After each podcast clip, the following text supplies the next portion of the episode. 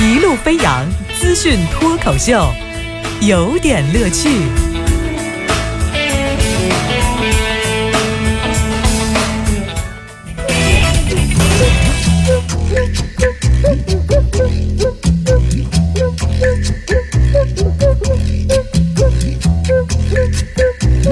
有点有评，加叙加意，中心思想，有点乐趣。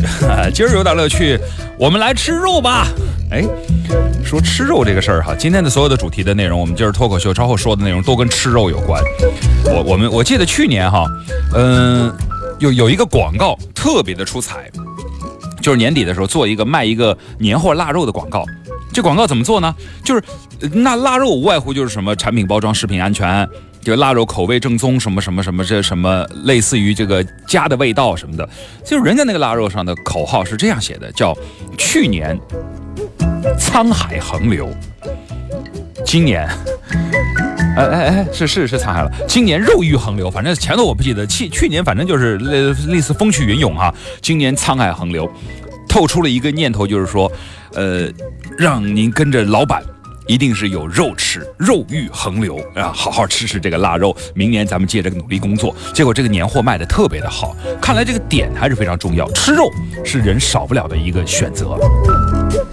我来说说吃肉，但是有人吃不上肉哈。国家统计局的一个数字，目前全国农村有七千零一十七万的贫困人口，大约占到了农村人口的百分之七点二。而四川大凉山的叫马依村。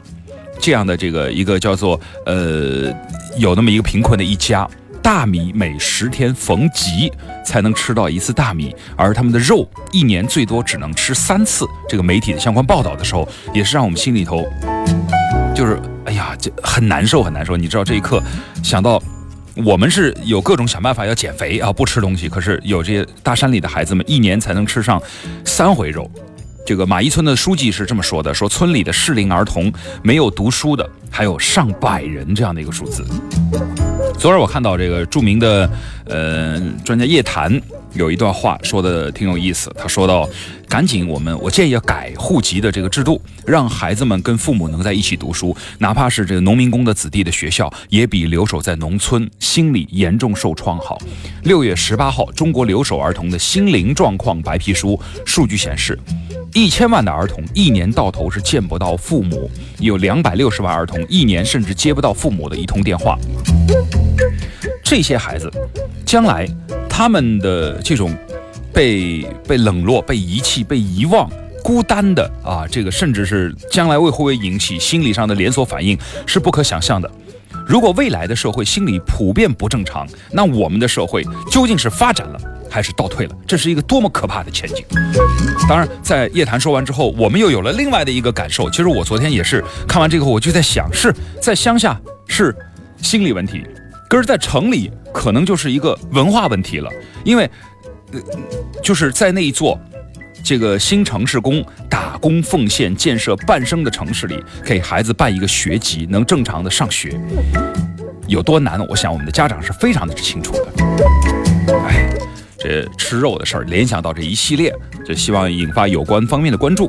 要说到吃肉，我们再来说说刚刚说肉哈，现在有个流行词儿叫小鲜肉，但是呢，也有一个流行词儿叫老腌肉。嗯，这个小鲜肉和老腌肉之间，小鲜肉人见人爱，但是老腌肉也人见人爱吗？你听我讲讲，可能你也吃过哈，我希望你没吃过。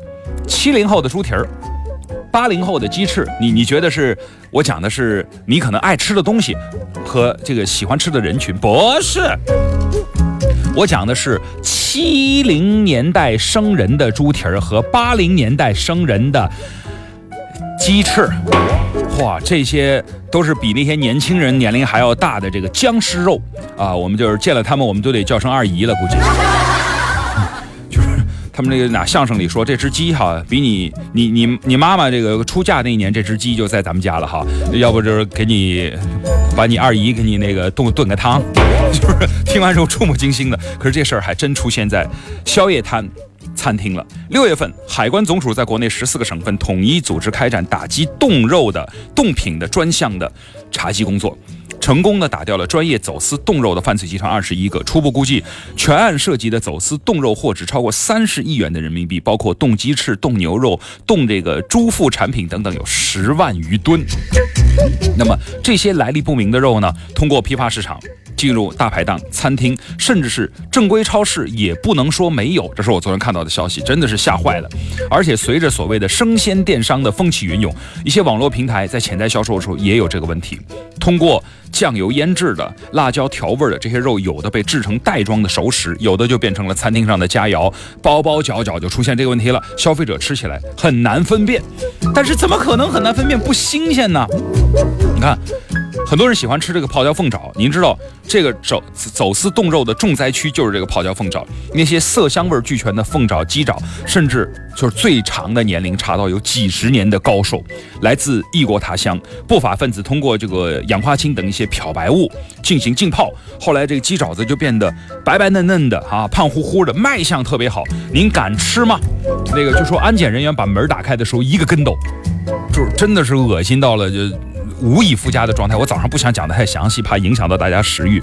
专家也在讲说，要有效打击走私冻肉行为，必须要加强走私冻品的源头的控制，否则这个冻品一旦流入内地，那四通八达的交易网站、配送网站、什么电商网站，啪一配，你找都找不回来。那打击冻肉怎么办呢？就得靠海关、公安、工商、检验检疫多部门联合执法，十几个部门共同协作，貌似参与度很高，但是实际情况我们也知道，常常会出现谁都不参。与谁都不再管这样的不主管这样的问题。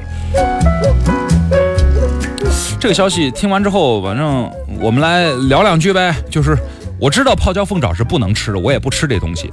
但是我不知道把凤爪冻三十年之久，这是不花成本的吗？按照中国的电费计算，这是挺贵的，很淘气哈。这是一只土豪的上年份的这个鸡爪，而且这个我我也没想到为什么宁愿。就冻几十年都不把这个鸡鸡爪子赶紧处理了，呃，不是很理解这个中间的储藏成本。